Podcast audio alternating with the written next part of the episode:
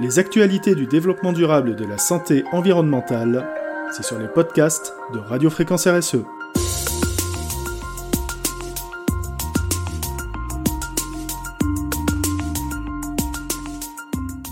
La protection de l'environnement comme liberté fondamentale, une consécration historique? Depuis deux semaines, la protection de l'environnement s'ajoute à la liste des libertés fondamentales. En effet, l'actualité, notamment relative à l'énergie, ne cesse de démontrer la centralité des enjeux environnementaux. Le juge administratif consacre la protection de l'environnement comme liberté fondamentale.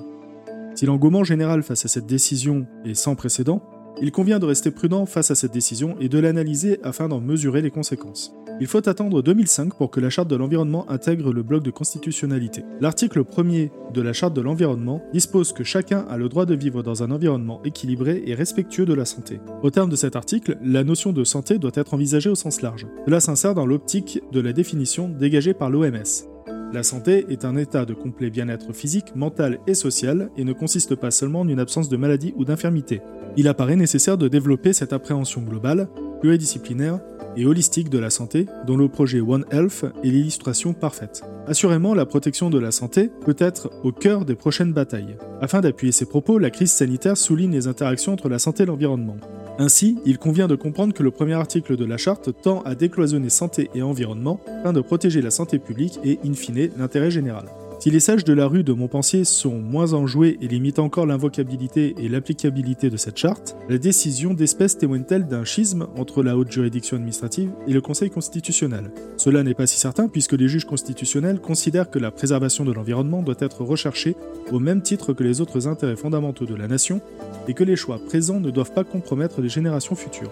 Les garants de la Constitution ont aussi eu l'occasion de consacrer la protection de l'environnement comme objectif à valeur constitutionnelle. Le juge de l'urgence va plus loin. Dans cet arrêt, le juge des référés rappelle qu'il est proclamé au sein de la charte le droit de chacun de vivre dans un environnement équilibré et respectueux de la santé.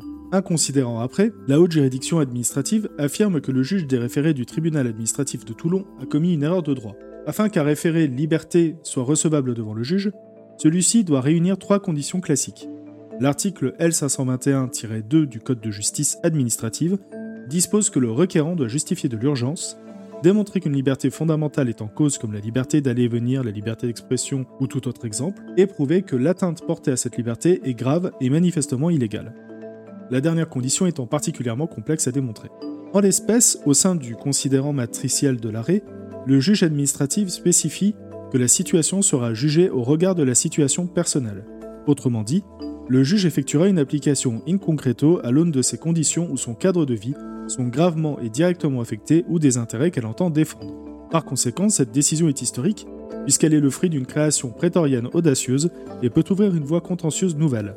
En revanche, si invoquer la protection du droit de l'environnement devant le juge des référés est désormais possible, il n'est pas garanti que le requérant remplisse toutes les conditions, dont les circonstances particulières permettant de justifier cette procédure d'urgence. Cette jurisprudence est fascinante sur le plan juridique, mais révolutionne-t-elle le contentieux? Le juge lui-même aura sans doute l'occasion de préciser son office.